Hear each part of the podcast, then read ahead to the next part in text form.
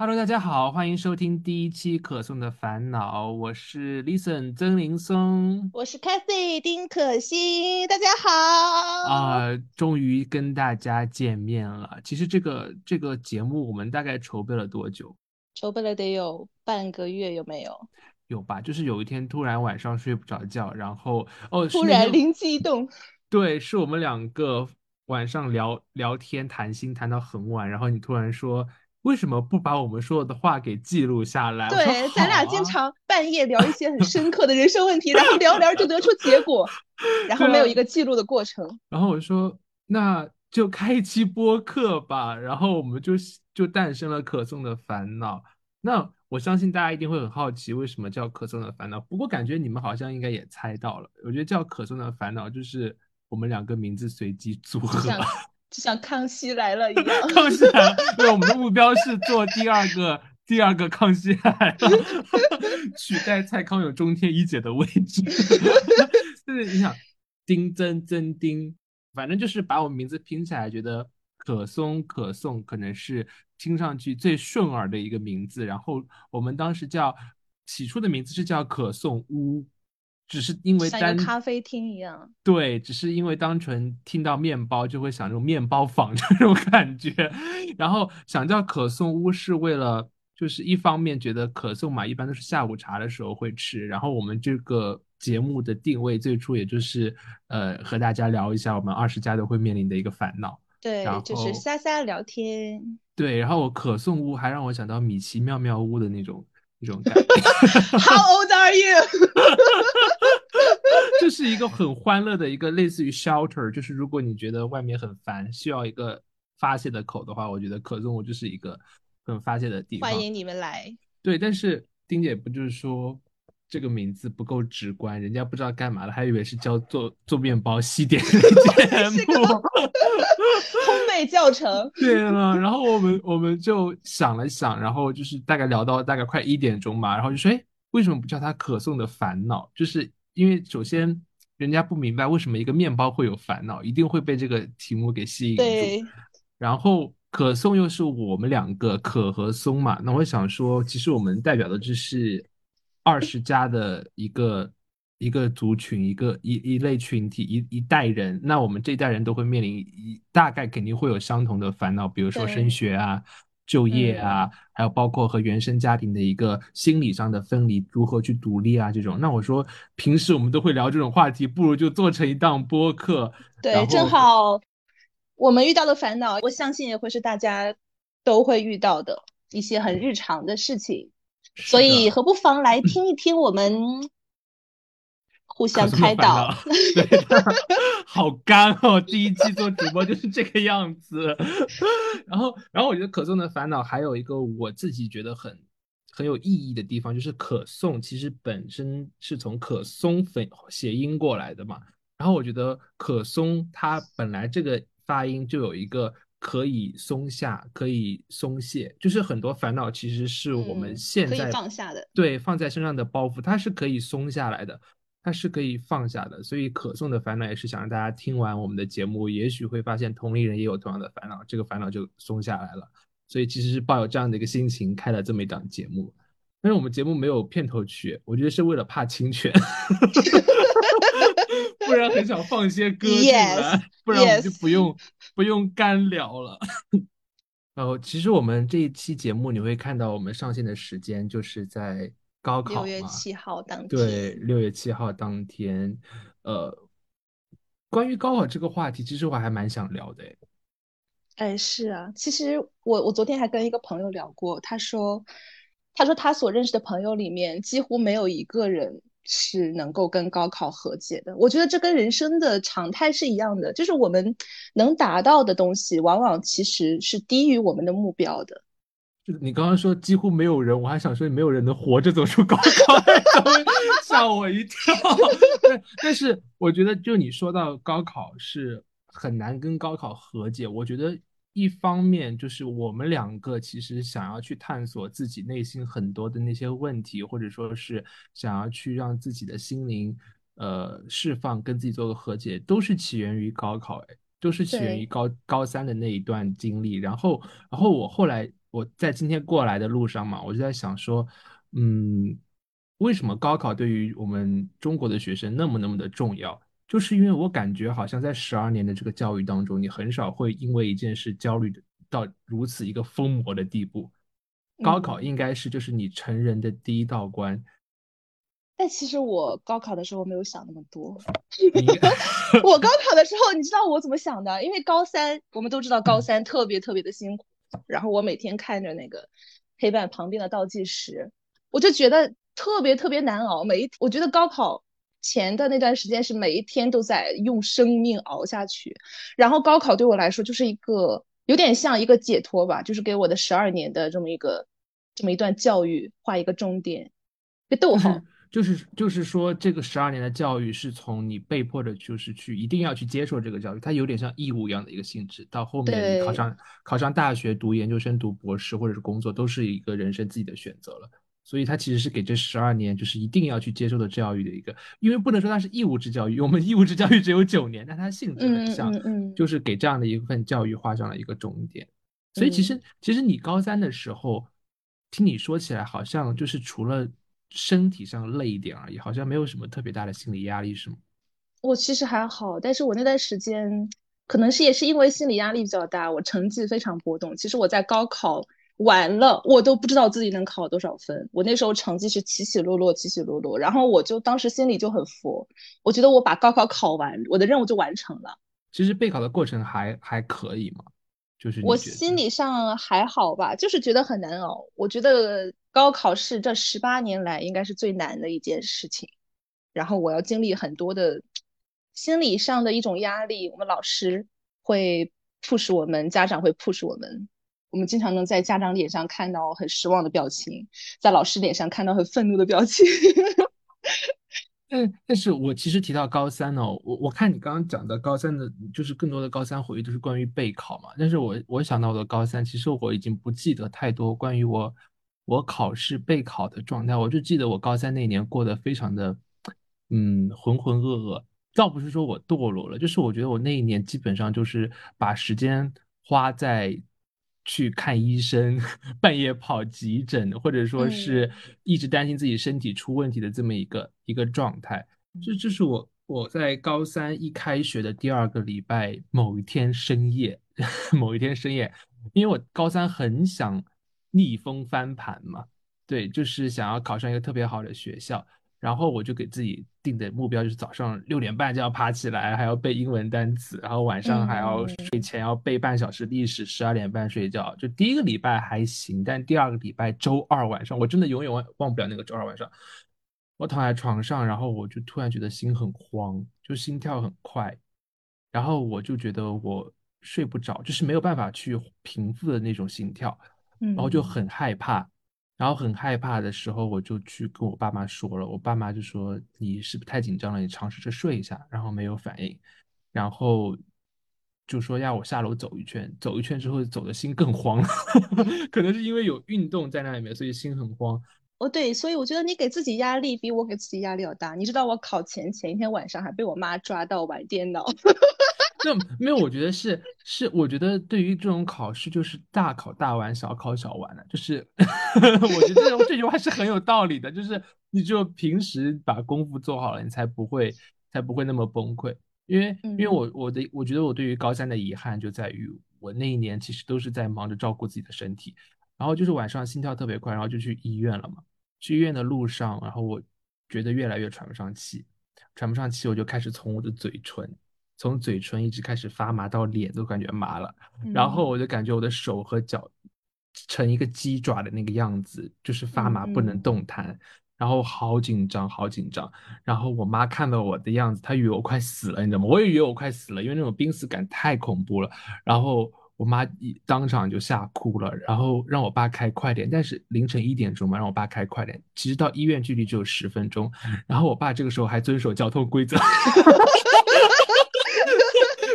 爸爸说：“哎，黄灯了，咱们等一等。”对我妈都快急疯了，他还遵守交通规则，啊停下来了。我妈说：“你闯过去。”然后我爸说：“马上就到了，你等等一下，等到下一个路口就是了。然后让让我坚持，然后我都不知道怎么坚持。我觉得我真的我，我觉得我灵魂都要飞出去了，让我坚持。然后一到医院，我记得我是连滚带爬的爬到那个急诊的护士台那边。护士说怎么了？我说心脏不舒服。或者说闭着嘴，不要张嘴呼吸。当时我不知道为什么要闭着嘴，然后我就闭着嘴，然后感觉好像喘得上气来，人稍稍缓过来一点。然后急诊室，然后就就是。抽各种血去查，然后去输液，然后就躺了一个晚上，一晚上都没睡着。然后我爸，哼，真的是，我说男人啊，真的就是心态非常好。他说他困了，他去车上睡一下。我妈就陪了我一个晚上，然后第二天开的病假单，你知道病假单上面盖的是什么章吗？盖的是抢救室的章，吓人，真的吓人。因为急诊他只能开抢救室的那个病假单，然后我班主任直接跑过去找找其他的任课老师，就说你们就是给曾岩松安排太多活了，他都累到抢救室里面去了。你把老师吓到差点要辞职 但是，呃，但但是就是从那个时候开始，我就觉得好像开始了高三一整年的一个修养的一个时光。就是当时是不懂，觉得很恐惧。但是我前段时间在抖音上刷到一个急诊室某某医生的一个抖音嘛，他就讲有一个白领加班，加班晚上前喝了一杯咖啡，然后晚上心跳到一百六十几。就静息心率一百六十几，然后当时我也是静息心率心率一百六十几，然后医生就是说这个就叫恶性的心律不齐，就是有些人喝咖啡它就会导致恶性的心律不齐，然后也是因为你压力大、睡眠不足就会导致你的身体出现问题，所以当时对我来说真的是一个非常重的一记警钟。然后，但是，但是我不知道，就是你记得这个时候，其实你应该停下来，你要休息一下，你要重新规划你的生活的方式啊，你要增强运动。我不知道，然后我每天还是精神紧绷的去跟着他们去上课，但是我上课我。我我上课老师在上面讲，我我的手就放在我的这个脉搏这里 把脉，我因为 因为我想我想监测我的心跳状况如何，我很怕很怕就是昏过去或者不舒服啊怎么样，所以我就觉得我没有认真的听在那个课堂上面，然后包括回到家晚上就是每天晚上就睡不着觉，就是疯狂的做噩梦，然后稍稍有点觉得喘不上气来，就觉得要憋死了，所以我在高三的第一个学期跑了很多的急诊室。就是每天晚上都跑急诊室，但都查不出问题来。唯一查的可能就是你的心率有点不齐，但这种心率不齐都是属于你，嗯，过度劳累都会导致的。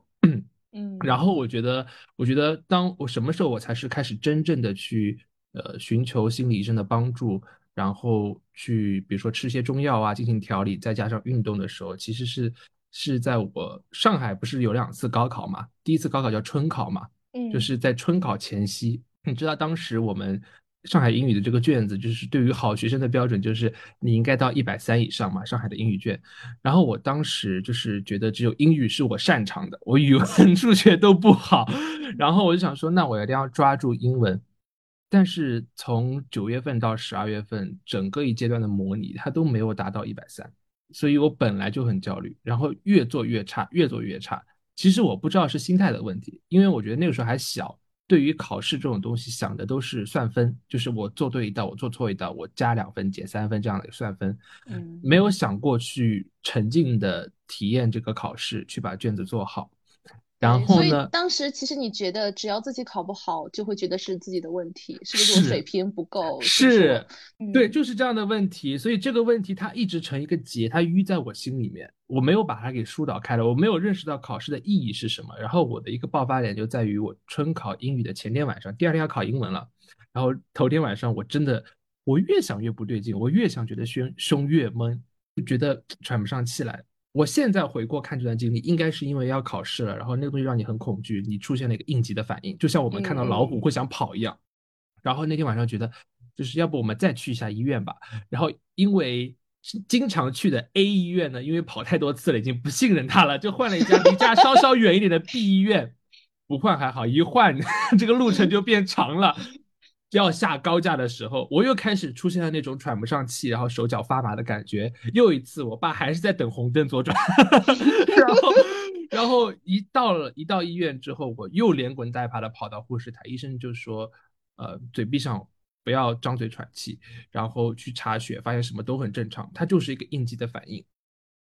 然后 换医院的用处是不大的。对，心电图做下来也是正常的。医生就说你刚刚是因为觉得心跳太快，喘不上气，所以你就张嘴呼气，你把太多的二氧化碳排出去了，这就导致你的所谓的氧中毒，体内的碱性太高了，所以你才会出现嗯手脚发麻的情况。所以，听众朋友们，如果你突然出现心跳很快、喘不上气一定的情况，不要用嘴呼吸。对，闭上嘴，用鼻子呼吸，然后拿一个纸袋捅在你的这个嘴巴这里，然后深呼吸，这样是为了避免你氧中毒，好吗？避免你氧中毒，要不然，要不然二氧化碳太多排出去，你会很难受的。然后你做的示范，听众朋友们是听不到的。自己去搜一搜吧，氧中毒如何缓解？好，希望大家都不会用得上这个方法。不要不要用得上这个方法。然后就那一次之后嘛，然后那天晚上一整个晚上都没睡着，大概凌晨四点钟睡着了之后，第二天六点钟就爬起来了。我妈给班主任打电话说，所以说不能高考了，他要弃考了，他考不了，他的身体很差之类的。然后我班主任说这个情况很严峻，他就报到市教委去了嘛，还是普陀区教委，我忘了，反正得到的一个回应就是，只要他手还拿得起笔，还能写得上字，他就必须得考。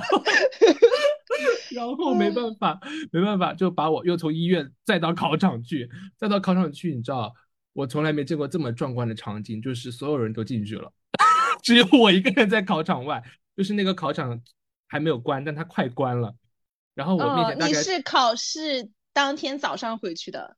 对我从医院嗯回去的，我在急诊室待了一个嗯晚上，然后我就很恐很慌，我走到医院，我走到那个考场门口，我人都是抖的，然后我的面前站了一排老师，全年级的英文老师都在我面前，年级 年级主任在我面前，列队列队班主等待你。任在我面前说没事的，放松放松，没事的，你可以的。然后我本来以为我就可以依偎在他们的这个安慰里面，我就不用进去考了。谁知道我的英文老师说句准备好就进去吧。你以为你去干嘛？你去到底吗？我以为我去就是说不行的话我就不考了，然后他们就让我进去了。然后我就记得我在一帮人的注视之下，我拿着我的笔袋走进考场，我妈跟我说不行你就出来写个名字交卷都可以。然后那个我就看到那个考场大门在我背后缓缓关上，然后我就觉得完了，你的命运大门也对缓缓关上。对，我不 得不面对这件事情了，然后我就立刻去找我的两个同学，我到现在还很感谢这两个同学，就是我跟他们说，昨天晚上我在医院待了一个晚上，赶紧跟我聊天，赶紧跟我聊天，我才可以放松。然后他们就一直陪我聊天，一直聊到我进考场。进考场之后，我我跟那个老师说，我跟监考老师说，老师，我昨天晚上在医院待了一个晚上，如果我待会儿有不舒服的话，还请老师帮我叫救护车。然后那个老师就就说啊，好，没问题，我相信你一定可以的。所以我觉得就是在这种危急时刻，你会觉得你会遇到很多人人性的这种温暖，你会觉得被很多人祝福着和爱着。所以可能也是因为有这样的一个保障在那边吧。你知道有朋友、有同学愿意陪你聊天缓解情绪，有老师愿意去帮助你。然后我当时就反而就是很坦然了。我想说，今天我来把名字写完交卷就是我的任务，然后我多做一道题，多得一分，它都是赚来的。就是说我本对有 bonus，、我嗯本来是不能进考场的，我我一下把我的期待值给拉低了，你知道吗？所以他卷子反而更轻松了。对他卷子放下来的时候，我第一次就是第一次有一种感觉，就在于我只想做卷子，我没有在想分数了。就是以前我们老师或者家长都讲，就是你做题的时候就做题，你不要想分数，我觉得很难做到。但是那一次经历反而让我明白，就是什么，就是叫做沉浸在这个任务当中就可以了，你不用去在乎你的成绩，就是结果不重要，过程最重要。嗯，然后，然后那次考下来，感觉真的很不错，就拿了一百三十三分嘛，终于是终于完成了我想完成了上一百，心愿对，完成了心嗯愿。然后，所以我觉得你跟我你跟我看的角度很不一样。我做卷子经常就是觉得我做对一道就很开心，做对一道就很开心。就是像说一杯半满的水，你该如何去形容它？可能在你看来，你会觉得它是的半空的，我对看的是半满的。我真的，我考试的时候做到不会的题，我就直接放过，因为不会的，它就不是我应该得的分数，我就把我自己得的分数就做好就可以了。然后我做完之后就觉得很满足，会的都做好就可以了。是的，所以因为英文太在乎了，所以我其实也是从那个时候才明白自己为什么是这么患得患失的一个心态，才明白什么样叫做你放手去做，大胆去闯，你反而能得到很好的一个成绩。就真的，我觉得嗯虽然高三对我来说很痛苦，但是也就是因为那一个事件，突然它启发了我，就明白原来我可以有不一样的感受和体验去看待一件我一直很在乎的事情。然后仿佛从那时候开始，我就开始看很多心理学的书，你知道吗？然后一方面又去跟那个心理老师去聊，然后又加上运动和喝中药去调理，好像就是自己在开始去摸索探索这个心理的这个叫做什么治愈疗愈疗愈的过程，疗愈的过程。所以我觉得高三。是一个不好的回忆，但它的的确确又和我们今天去做这个节目和今天的我有分不开的关系。就是因为那一次经历，才会想让我到现在开始一直都在一个向内探寻和自己和解，呃，去明白自己心里的一些想法，去治愈自己的一个一一整个过程。嗯，对，这其实就是我觉得。高考对和和自己和解这一个命题，在我身上所产生的一个化学效应吧。但其实你的高三备考其实也还好。但我不明白，就是你觉得哪一个点让你觉得高考是你开始自我和解，或者说是需要把这个结解开，去产生这样一个自我疗愈的一个旅程呢？应该就是就是在填完志愿之后，因为我填志愿其实并不是我自己填的，是我家里人。家里人就会觉得，哎，你报这个学校比较好，哎，上海这个学校，哎，上上海这个城市太好了。我跟你说，你正好有亲戚在上海，谁知道来了可以照顾，谁知道我来了是郊区啊？天，然后呢？然后呢？然后我也是说，我自己想考的学校其实没有考上啊，是一个某中级头的一个学校。然后我就来到了一所啊法学院学金融专业。我我这个暑假考完高考，报完志愿回学校看老师，我们老师就问说：“你为什么要去这里学金融呢？”我说当时可能觉得有点兴趣吧，但是其实啊，报志愿的时候我都不知道金融是干嘛的。但是大家总会有一种对大家总 会有一种对 money 很感兴趣的感觉，我就报了金融啊，报了什么的。当时呃咱们学校金融收分特别高嘛，我就报了第一个，结果就中了。然后这个学校其实是是我妈妈帮我填的。那我们学校收收几个啊在你们省？收一个。天哪，原来你还是状元！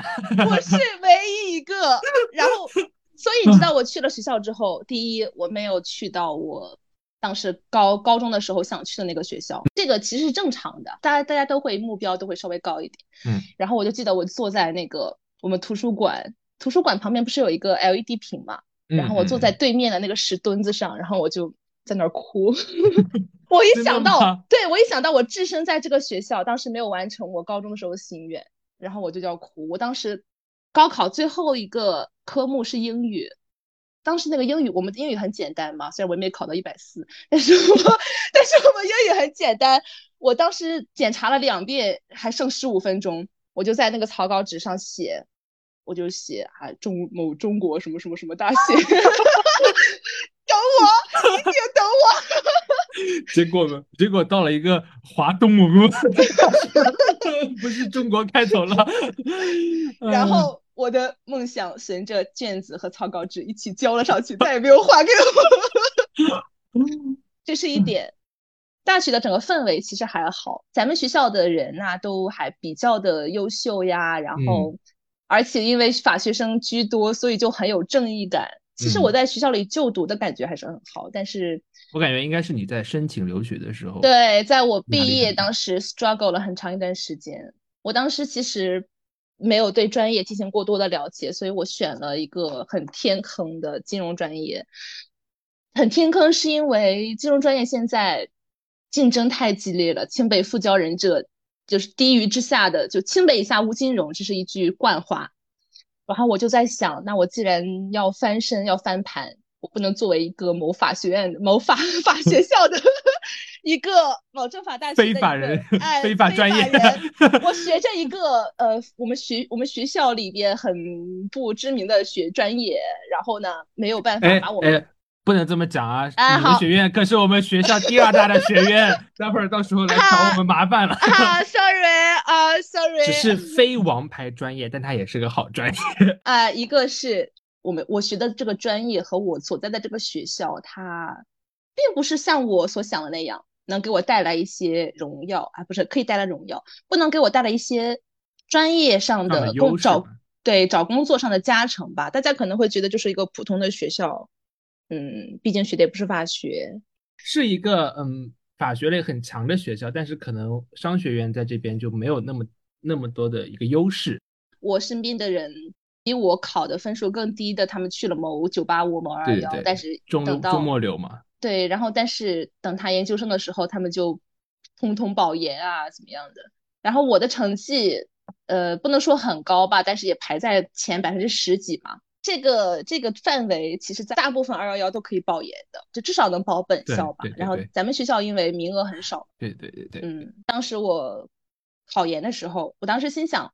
既然我这个学校金融并不是那么强，我就去考到一个很强的商科名校嘛，我就考了两财一贸某某某某某一个啊，某一个，某一个，猜一下，大家猜，我们打个链接，有奖竞猜，问 Cathy 考的是两财一贸的哪一个？搞一个投票，看看谁哎幸运儿给大家一个奖品？两财一贸那个学校的考研全套资料。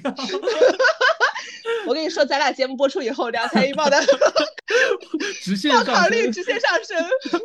然后你考研去了，然后呢？呃，然后备考最紧张的时候大概是在九月、十月嘛。我那时候都看不到你，你知道吗？没有，那时候我记得很清楚，有一个插曲，就是他当当时丁姐在朋友圈就是做自己做做的咖啡，然后我就说那我买一杯吧。然后我们之前见面都会聊天的，他那个时期的状态就是。我买了咖啡，他早上看到我把咖啡丢我面前，他就走了，就跑，就走了，他都不跟我讲话。我想说，那说好吧，考研人可能有考研人的顾虑。等到我后来我自己考研的时候，我才明白为什么要放下咖啡就走。而且那段时间真的是我见到每一个人都烦，不想跟任何人说话。我整个人就是那种怨气很深，就是你从背后看我就有那种黑色的戾气在后面。然后，然后考考试呢？九十月份觉得很难。对，十月份那个时候推免的人特别多，然后又又一波焦虑是吗？对，特别特别焦虑。那个时候，那个时候就陷入了一种非常深的自我怀疑，因为我觉得我复习的还好，但是我觉得所有人都不会说自己复习的很好，保把要上的那种，特别是一战的。然后我就看着那群曾经高考不如我的同学，他们一个个当时高考报的是某九八五或者某九八五的。一些某某校区，但他们他们有九八五的这个共对共享的一些福利吧，嗯，一些资源，包括某二幺幺啊什么的。然后我就唉，我那时候就不知道自己出路在哪里。我一方面不相信自己的考研能考上，那个时候呃志愿报考已经结束了嘛，就是大概九月十月的。你看你不相信你能考上，就。因为哎，就导致我现在考不上。对，因为其实我们今天讲完这些经历，是想跟大家介绍一本书的。然后那本书其实是鼓励我们要正向思考，就是不要去否定自己。那这是一个很典型的反面教材。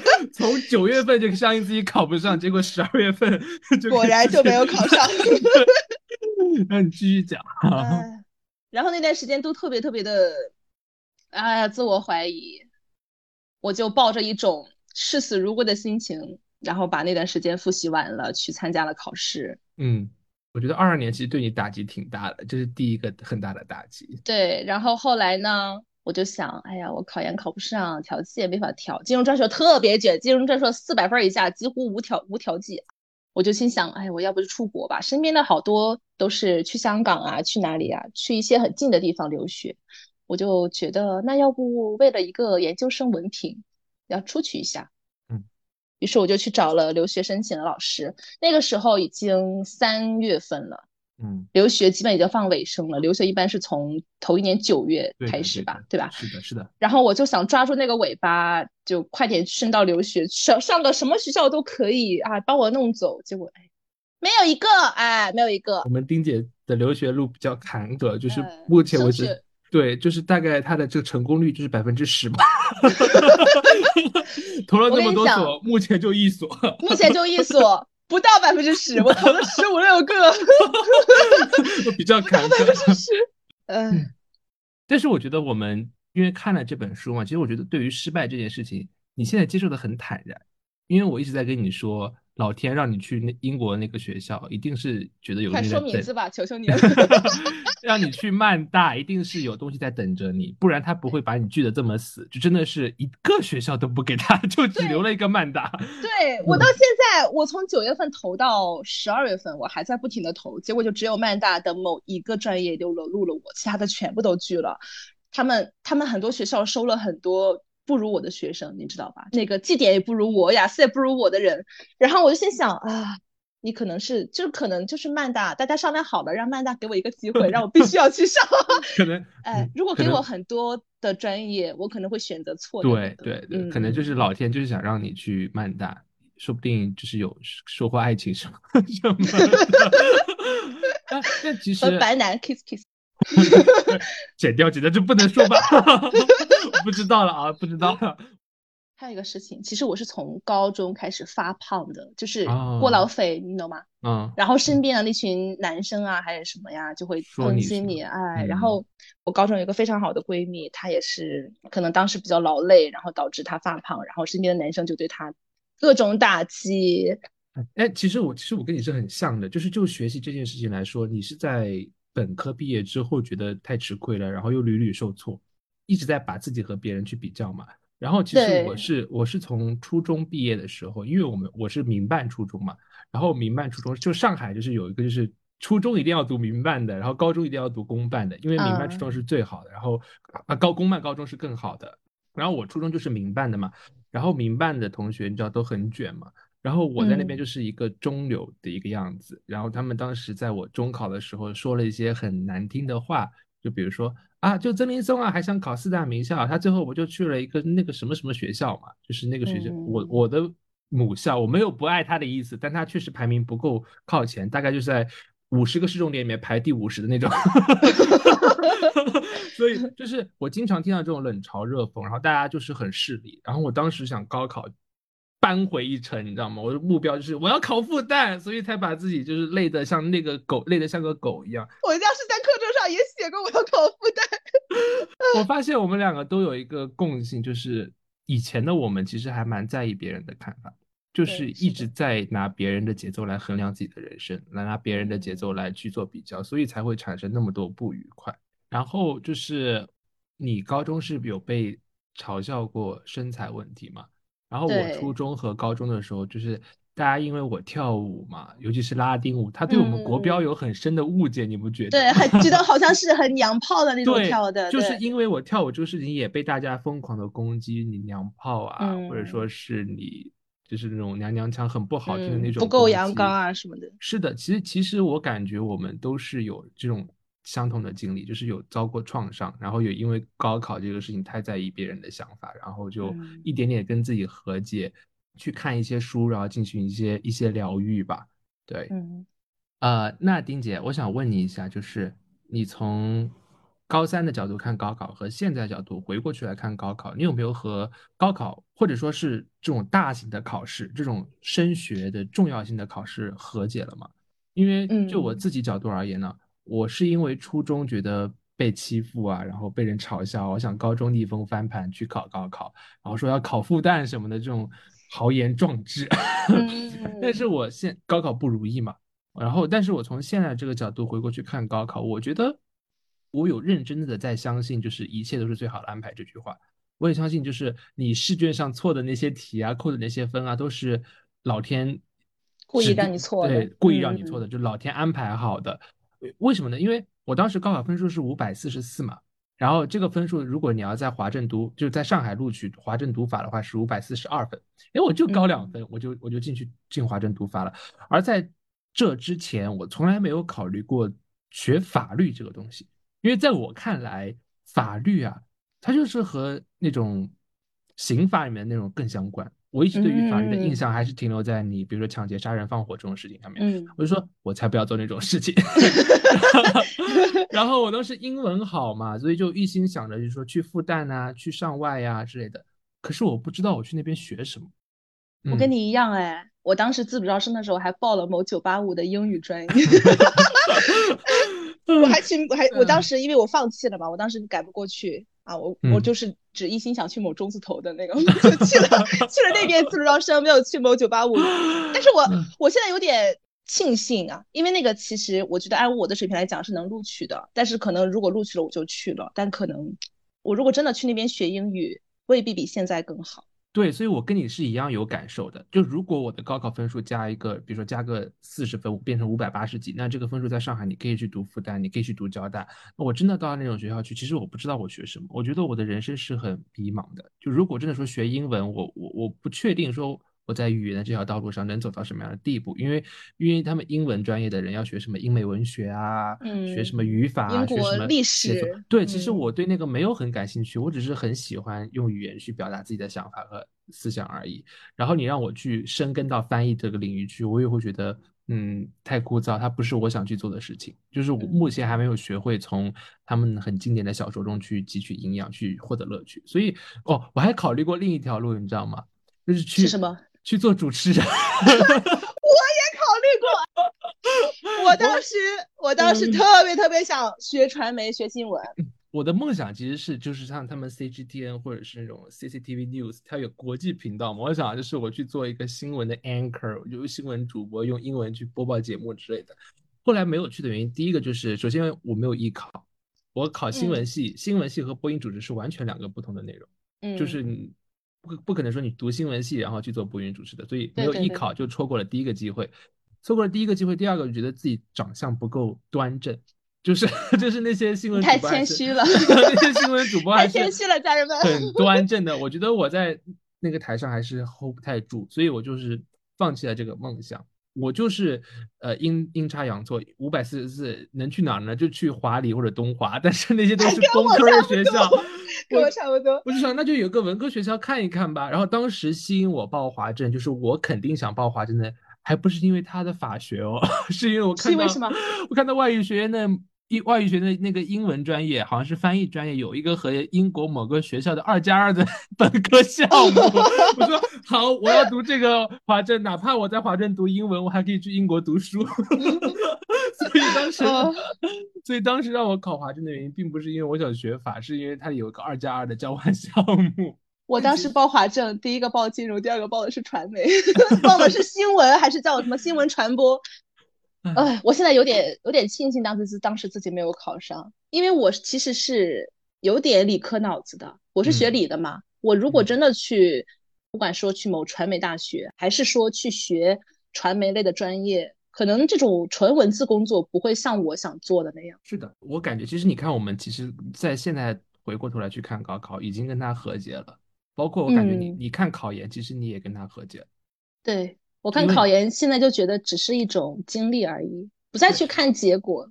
我很喜欢你用的那个词，哎，经历，哎，无论是高考还是考研，人生它就是一个体验呢。对对对，只不过是当时十八岁的我们一直处于一个比如说应试教育体制之下，所以我们觉得只有通过考试，考到好分数才是唯一的出路。但其实考试也好，呃，读什么专业也好。学什么内容也好，留学也好，它都只是一个经历。对，也许也许我今天学的是法学，但我明天出来我做的就是另外的东西了。经历其实就是我们跟他们和解的一个很重要的原因。我们把它看成我们生命的经历了，没有把它看成影响我们生命的唯一的指标了。嗯，其实去看结果的话，你很难去想这个人生是人生的某一个东西真的是一个结果。你考上大学就是一个结果了吗？你后半辈子就不活了吗？当然不是的。不管达成的某一项成就，其实都是你人生道路上一个很小很小很小的一个节点而已。失败也是，它就是一个节点而已，不需要去太太过在意它。我现在对这个感触很深，就是关于失败是不是，或者是挫折是不是真的是不好的事情。我在八月份的时候考了一场雅思，我当时坐在考场里面。然后当时不知道为什么怎么回事，我们整个考场的几乎所有人的电脑都是不能用的，登不进那个考试系统。然后我就在考场里等了很久很久，我们九点开始考试，我等到十一点，我的电脑还没加载出来。一共有大概八九个人没有加载出来，考场里一共有三四十个人。嗯，当时是八月三十一号，是口语换题最后一天，能理解吧？就是如果我这个考试不考，那我口语就要几乎全部重新准备。嗯嗯嗯。我就特别特别愤慨，那时候我觉得老天对我很不公啊，我觉得我的申请之路特别坎坷啊。但是当我十一月份考雅思考完了之后，考到理想的成绩之后，我才反过头来去看八月份这个事情。嗯我八月份太急功近利，考了嗯一个月考了三次雅思，然后都没有对都没有考到理想分数。我觉得如果当时我又考一次，考第三次的话，其实成绩我觉得不会有太大提升。当它取消之后，我就再重新反思，我要不要再努力学一段时间，我要不要再调整一下自己。那十一月就真的考出来，就很多挫折其实并不是一个难堪难难关拦着你，他其实是想让你停下来去整理自己的思路。包括包括考研。我当嗯时考研的时候，我真的是一心想考某呃某 两两才一才一貌，貌某两财一贸的金融专硕，当时可能有好几千个人竞争那一百多个名额吧。嗯对，但是当我考研失败，我去转战留学的时候，我就在想，学金融真的是我想学的东西吗？